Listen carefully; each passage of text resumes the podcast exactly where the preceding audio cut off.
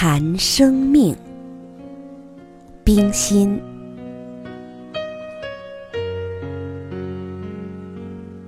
生命像向东流的一江春水，它从最高处发源，冰雪是它的前身，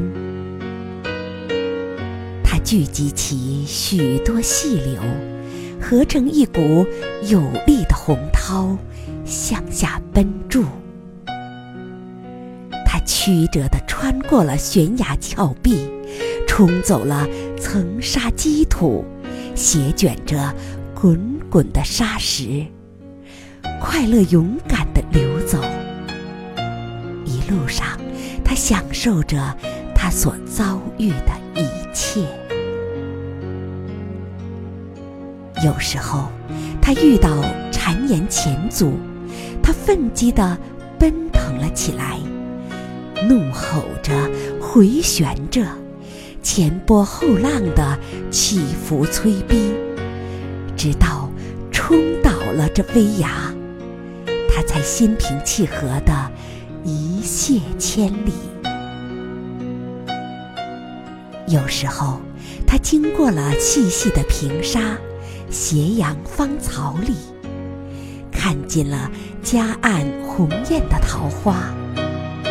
它快乐而又羞怯，静静地流着，低低地吟唱着，轻轻地度过这一段浪漫的行程。有时候，他遇到暴风雨。这积电，这迅雷，使他心魂惊骇；疾风吹卷着他，大雨击打着他。他暂时浑浊了，扰乱了，而雨过天晴，只加给他许多新生的力量。有时候。他遇到了晚霞和新月，向他照耀，向他投影。清冷中带些悠悠的温暖。这时，他只想气息，只想睡眠，而那股前进的力量，仍催逼着他向前走。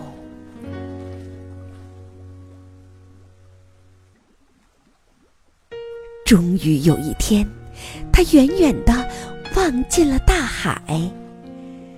啊，他已到了行程的终结。这大海使他屏息，使他低头。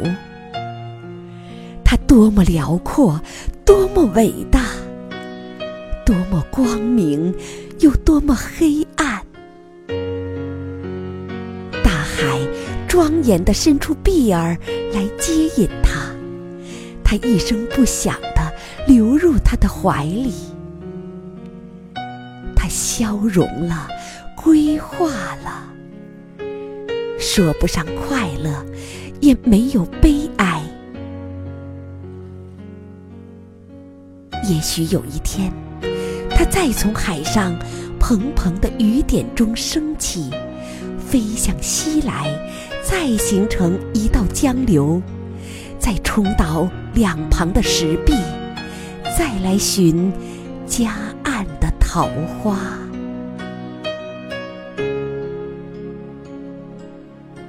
然而，我不敢说来生，也不敢相信来生。生命就像一棵小树。它从地底聚集起许多生力，在冰雪下欠身，在早春湿润的泥土中，勇敢快乐地破壳出来。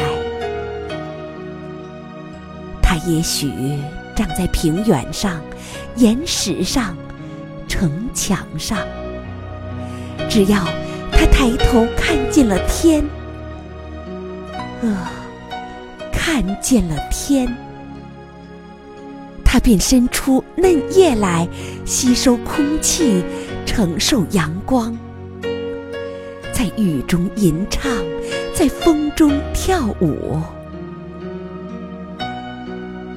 他也许受着大树的阴遮，也许受着大树的负压，而他青春生长的力量，终使他穿枝拂叶的挣脱了出来，在烈日下挺立抬头。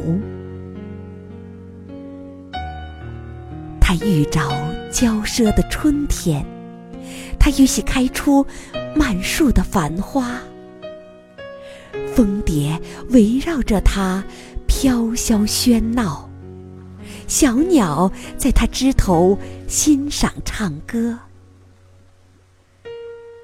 他会听见黄莺轻吟，杜鹃啼血，也许还听见枭鸟的怪鸣。他长到最繁盛的中年，他伸展出他如盖的浓荫，来荫蔽树下的幽花芳草。他结出累累的果实，来呈现大地无尽的甜美与芳心。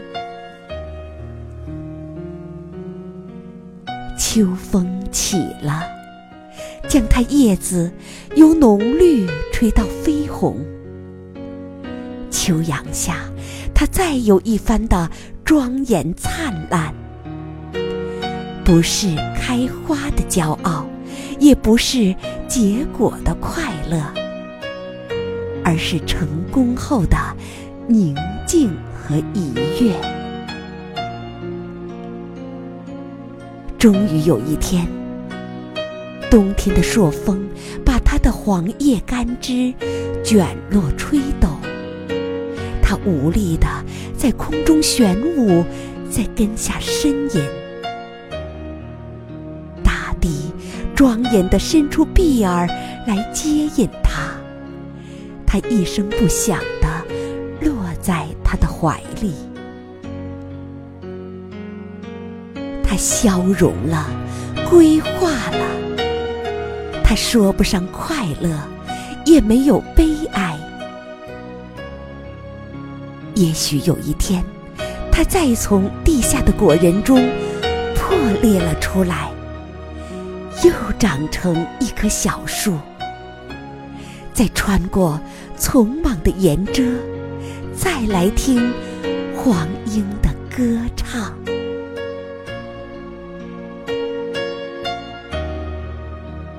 然而，我不敢说来生，也不敢信来生。宇宙是个大生命，我们是宇宙大气中之一息。江流入海，叶落归根。我们是大生命中之一叶，大生命中之一滴。在宇宙的大生命中，我们是多么卑微，多么渺小，而一滴一叶的活动，生长合成了整个宇宙的进化运行。要记住，不是每一道江流都能入海，不流动的变成了死湖。不是每一粒种子都能成树，不生长变成了空壳。生命中不是永远快乐，也不是永远痛苦。快乐和痛苦是相生相成的，等于水稻要经过。不同的两岸，树木要经过长变的四时。在快乐中，我们要感谢生命；在痛苦中，我们也要感谢生命。快乐固然兴奋，苦痛又何尝不美丽？我曾读到一个警句，他说：“愿你生命中有够多的云翳，来造成一个美丽的黄昏。”世界、国家和个人的生命中的云翳，没有比今天再多的。